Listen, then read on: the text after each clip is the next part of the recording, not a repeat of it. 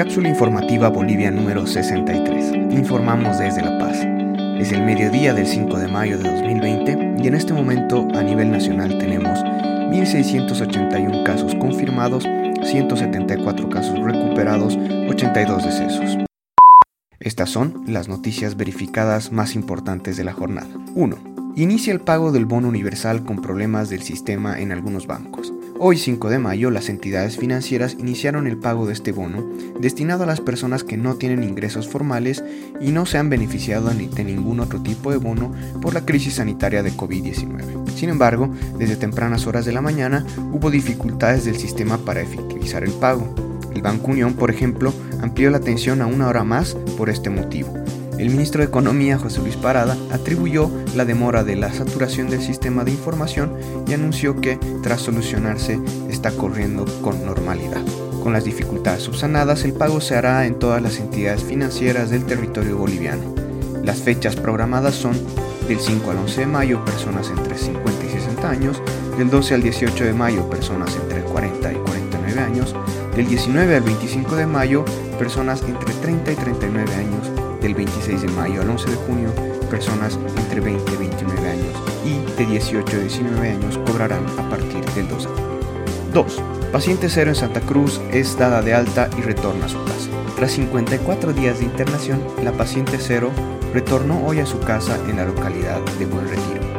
Asegura que ya perdonó a quienes por ignorancia le negaron el acceso a la atención médica porque solo Dios juzga. Pide a los bolivianos que se cuiden y que si alguien que conoce cae enfermo con coronavirus, no se desespere, que lo cuiden y lo atiendan. La paciente cero llegó de Italia y fue diagnosticada el 10 de marzo. Tuvo que peregrinar por varios centros médicos para recibir atención, ya que en medio de la sorpresa y el temor, la atención le fue negada en varios lugares.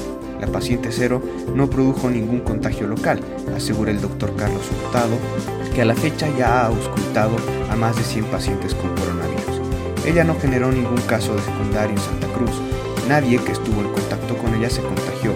Es un ejemplo de admiración y de fortaleza, dijo Hurtado. El médico informó que la paciente cero dio negativo en las últimas pruebas que se le hizo. 3.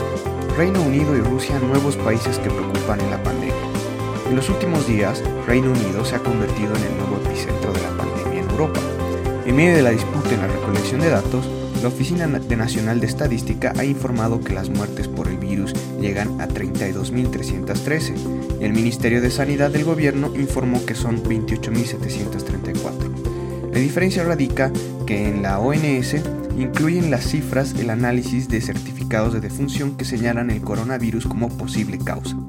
De todas formas, las cifras muestran que el Reino Unido ya supera a Italia, que ha registrado hasta ahora 20.079 muertes.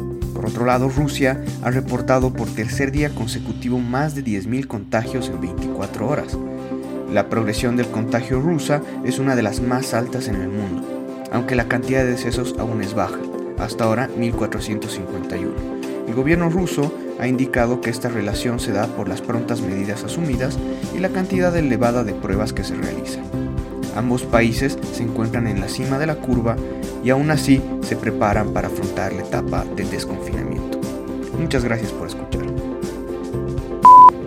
Por favor, cuídense y cuiden de los demás, tomando las medidas de precaución necesarias definidas por nuestras autoridades. Si tienes alguna duda o presentas fiebre, tos seca y dificultad para respirar, llama para pedir ayuda a las líneas gratuitas 810 1104 y 810 1106.